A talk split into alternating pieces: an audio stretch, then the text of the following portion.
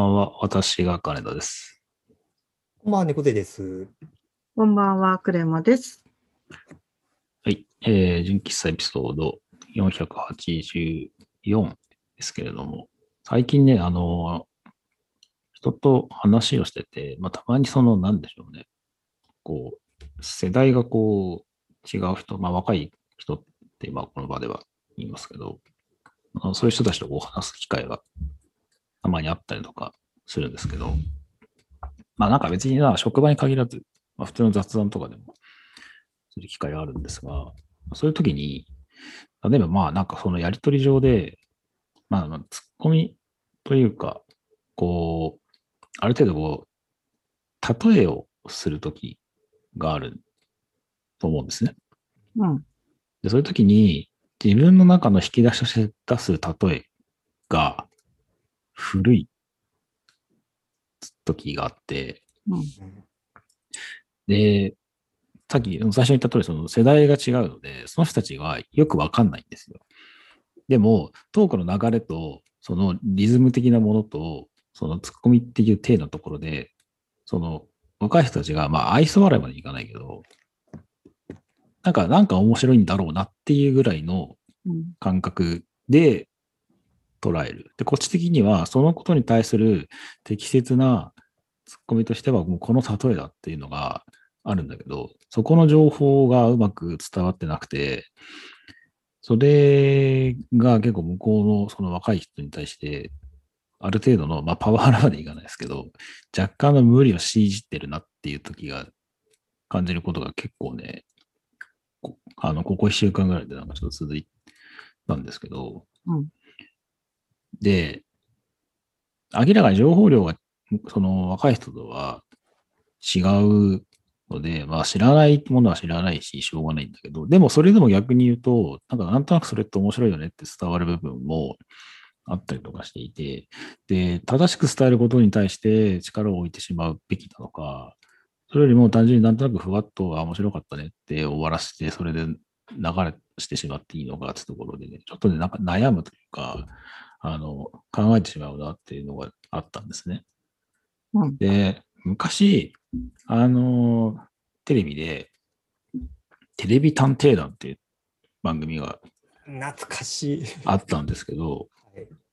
それが、えっとね、昭和、なんだろう、1980年ぐらい、90年の最初ぐらいまでやってたのかな。なんか三宅裕司とかが出てるうん。番組で、うんすごい好きで見てたんですけど、うん、コブヘイとか出てましたよね。うん。そうそうそうそう、なんか海老名なんとかってなんか名義でうん。出てたんですけど、それは、その、そういう番組は、なんかタイムトリップみたいな感覚で、懐かしいテレビ番組とか、あの、懐かしいとかですね、なんか懐かしいテレビ CM とかを結構取り上げて放送してた番組だったんですね。うん。で、えっ、と、それが多分昭和60年ぐらいに、昭和40年ぐらいのカラーテレビちょっと始まったぐらいの CM を、懐かしい CM つって取り上げてたんですよ。で、なんとなく今個人的な感覚として、今仮になんか平成とかそれがなんか30年前とか、なんか昭和のやつとかを見ても、ただ懐かしいって感覚はあるんですけど、なんとなくね、なんかその子供の時にその番組で見てた、なんか何これめちゃくちゃ古いねっていう感覚と、今の、その、例えば30年前、平成初期のやつを見ても、なんか古さの感覚がちょっと違うっていうか、うん。あまり古く感じないんですよ。その子供の時に見てた、あ、マジこれなんかガビガビ、映像ガビガビでなんか超古いなって思ってた時と、まあ、単純にその映像のその綺麗さが違うのかわかんないですけど、その古いと思うっていうところのギャップというか、感覚が子供の時と今とでなんか全然違ううん。から、その自分がその普通に会話をするときに、例えとして古いと、多分、多分、これは相手は知らないだろうなと思いながらも、その、当時のなんか、例えば古い話で、なんか西武ライオンズの話で、いや、やっぱ秋山清原でストラで強かったよねとかって話しても多分伝わんないのわかるんですよ。知らないだろうなとは思うんだけど、でも、なんか自分の中では、これはおそらく、あの、この会話の流れ上はこれが適切だと思うから、行ってしまうっていうところの、なんか、時代というか、なんか時間的感覚が、子供の時のふるさとを今の大人になってのふるさとで、なんか間延びしてるのかわかんないですけど、感覚が変わってきてるんだなっていうのをなんかすごいね、感じたんですね。で、僕がその若い時に古い人に、僕それ知らないとかさ、おじさんに、え、それ知らないの？とみたいな感じですごい驚かれたことがあったんですね。うん多分そのおじさんの中のせ感覚では、その今の僕みたいに、え、なんでそれも知らないの？みたいな感覚だったと思うんですけど、でも子供からすると、やっぱその情報に触れてないっていうのと、やっぱりその捨てられてるまではいかないですけど、なもう忘却の彼方に消えていってる、そういう記憶というか記録みたいなものに触れる機会がないと、なんでしょうね。新しい人たちがその感覚にまあ追いつくまでいかないけど、なんか掴み取ることってほぼないんだろうなっていうのがあって、その最初に言ったそのテレビ探偵団みたいな、その古いものを掘り起こすっていうところ、まあ、周りの猫さんも例えばその自分の履歴を見るみたいなことおっしゃってましたけど、なんかそれになんか近いような感覚で、その古いものを、その新しいものとして、今今は仮にその昭和リバイバルとか、あの平成リバイバルみたいな感じで、そういうの若い人たちが見て、エモいみたいな風に言ったりはするとは思うんですけど、なんかそれに似たような感覚で、その昔こういうのがあったんだ。って、それをまた面白がれるみたいな風な、まあ、文化というか、そういう風土みたいなものが、なんか一個、まあ仮にまあ YouTube とかで見つけて、昔の古い CM のクリップ集みたいなのを見て楽しむみたいな人は、おそらくそれサブカル的な人はおそらくいるとは思うんですけど、すごいなんか少数になってきてるから、共通言語として、まあ、古いものは古いとして置いといたとしても、結構今の細分化されてる中で、例えだったり、会話のこのギャップみたいなものを埋めるっていう作業は、結構なんかその上の世代の人が下の世代の人に合わせる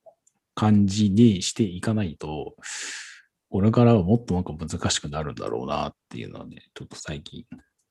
思ったんですが。うんうん。例えば、クレマさんとか、その会社で若い世代の方とお話しすることあると思うんですけど、なんかズレみたいなものって感じるときとかってあったりします？なんか私の場合、その縦方向の時間軸的な違いの他に、あのうん。外国籍の社員の人が多いので、その本当に地理的、文化的に違いの人と話すことが多いので、まあ、はい。仮に横方向の違いって言いますけど、うん。での人たちに、じゃあその文化的に同じ輪の中にいることを前提としたその笑いみたいのはもう言えないので、つまりそのなんかハイコンテキストな会話の持っていき方っていうのをもうしないようにしていて、笑いだけじゃなくて、その細かい説明とかも含めてなんですけど、すごくローコンテキストでも成り立つような会話しかしてないんですね、ほとんど。だから、もうなんか、多分、金田さんが言ったような葛藤は結構最初の方にもう置いてきて、ローコンテキストでしか成り立たない会話しかしてない。ローコンテキストで、あファクトだけで話すみたいな、そういうか。だからなんか、共通の子供の時これ見てたよねみたいなことを、あない前提で話してる。はいはい。うん。あと、英語とかでも話さなくちゃいけないから、余計そうだと思うし、はい。難しい。そう、私たち子供の時こうだったよね、みたいな話は、もうほぼしないんですね、会社では。まあ、うん自分が年として年齢が上っていうのもあるし、その、今言ったような文化的背景もあるから、で、だからその、同年代の日本人女性だけで会うみたい、会うっていうかオンラインでだけど、みたいな機会があったら、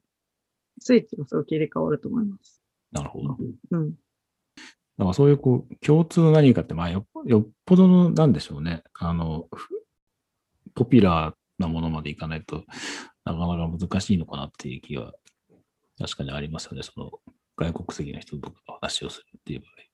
ほらもう私の場合20区なんですよ。えっと、年齢も離れてる、場合。はいはいはい。向こうは20代とかだったりするじゃんうんで例えばインドとかカナダとかうんの人とかだと、共通のことの方がほとんどないっていうか、ああ。しかも男性とかだったりすると、うん。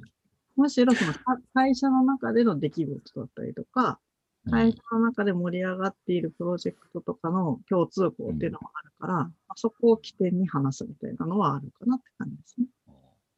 そこでインドの人に寄せて、なんかちょっと踊るマハラジャの一一節みたいな、ちょっとダンスを軽く覚えて披露するとか、そういうアプローチはしない？あ、なるほどね。まあ、それは、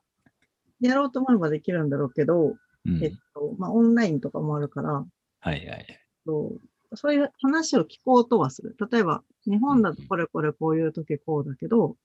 インドだとどうなの？みたいなのを聞いたりとかして、その、お互いを理解しようっていう動きはもちろんしますけど、はい。なんか、あって当然っていうので、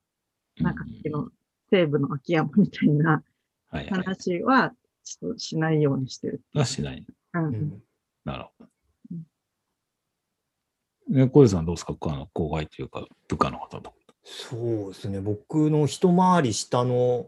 それこそ20代前半だとかの子たちとよく話す機会は、ね、毎週のようにあるんですけど、なんか自分からそういう話題を振らないというか、そのうん。自分のその若い世代の子たちが振った話題について、なんか理解できたりだとか、あ、それし、その、見たり聞いたりしたことがあるっていう時に、あの反応を返したり、話膨らませたりっていうことはしていて、なんか自分、うん。自分発信で膨らませるっていうのは、あんま極力やらない、大体、大抵滑るので、ああ、うん、あんまり自分からは振らないかな。なんか、ある程度世代が近い人たちが集まってる場合はするし、うんううん。やっぱなんかその場の、その、なんかメンバーの構成によってそこは変えてる気がしますね。はいはい。うん。もう一個付け加えたいんですけど、なんか私みたいな、さっき言ったような、その、態度、なんて言うんだろうな。共通項がない前提でいつも振る舞ってると、それはそれですごいつまんないコミュニケーションにもなりがちで、相手も満足しないかもって思うことがあって、うん逆に考えると、その相手の文化のスラングとかを分かると、その文化に仲間に入れた感じになるじゃないですか。うん。で、結構その若い外国人エンジニアとかが会社内のスラックで、草っていうスタンプをすごいやたらと押してて、あの、日本語のスラングで、そのまあ、大笑いっていうか、笑いっていう意味が草だと思うんですけど、うんその草を笑ってるっていう意味のスラングだよっていうことを知って、それを使うっていうのが面白いと思ってやってて、うんうん。でも私の価値観だけだと、その草が笑いっていう意味だっていうのを知らない前提で喋ろうとするから、なんかその、つまんないコミュニケーションになっちゃうんだけど、やっぱりそういったことは知ってたら面白いし、広がるじゃないですか、世界が。で、そう思ってやってる人たちもいるわけだから、なんかその使い分けみたいなのした方がいいよなって思ったっていううん感じか確かに。な。うんい意外とその自分たちの世代の、なんというか、2ちゃんが発祥のネットスラング的なものが、意外と通じたりだとか、うん。結構その世代的には、それこそ小学校の頃にニコ動とかを見ていてうん、なんかそこで割とそのネットスラング的なものだとかネットカルチャーみたいなものに触れてきたから、意外と話が通じるとか、なんかうん。それってやっぱりその世代の人たちと話してみて、これだったら通じるなみたいな勘どころがなんかちょっと見えてきたりするので、やっぱなんかそれの積み重ねで、なんかここだったらいけるなみたいなところを、なんかうん。もう読み取るしかないのかなっていう気は。うん。わかります。あと、多少そういう分かんなくても話を続けるっていうのが逆に、うまく言えないけど、なんか文化の継承というか交流になりそうと思って、逆で自分が若い時にうん、その上の世代の人たちが使ってた、自分は意味がわからないけど面白そうな言葉みたいなのがあって、うん。それを紐解くとこで、その昔の文化だったり、カルチャーだったりっていうのを、なんていうんだろう、を知っていくっていうのがあったと思うので、なんかちょっと漏れちゃうみたいなのがいいのかなって思ったりもする。うん、うん。あえて使って反応を見るとか、うん、うん、あとはまあ逆に、かっこ悪いけどうん、解説しちゃう。あ、そうそうですね。これはね、みたいなのは言っうちゃう。んうんうんうん。なんかその時にそのツッコミ役がいると、だいぶ気が楽かなっていう。そうですね。それはあるよ。な、何言ってんすかみたいな。そ そんな、こんな伝わらないじゃないですかみたいなのを言いつつ、ちょっとフォローしてくれる人がいると、なんかそういうアプローチはしやすくなるなっていうのは。うんそれはありますよね、絶対。うん、そうそうそう難しい、難しいですね。ね、だからそのまあ難しい中で、うんその知識量は自分の方が、まあ、まあ上か下かどうかとして、まあ古いことに関してはまあ辿ってきてるから、ある程度知ってるとするじゃないですか。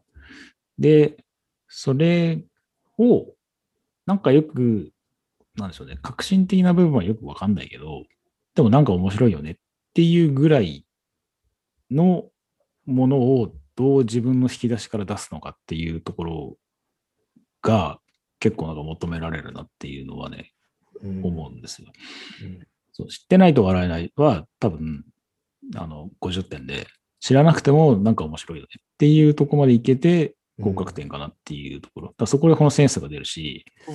なるほど。のそう、その相手のさ最初おっしゃったみたいに、そのなんか空気を読んでとかっていうところも踏まえた上で、うんえー伝える。で、いうのが、まあ、それを言うっていうところの、なんでしょう、勇気までいかないですけど、うんそれが結構上の世代と下の世代で、特に上の世代の人に、あの、求められる。うん知ってるだけで、知ってる話をただするだけでは、やっぱ面白くなくて、知らなくても伝わるような、あの、会話、トークを、やっぱ上の世代が求められるんだなっていうのが最近思ったことでした。うんそんな感じで、今日のところはこの辺。それでは皆さん、おやすみなさい。おやすみなさい。おやすみなさい。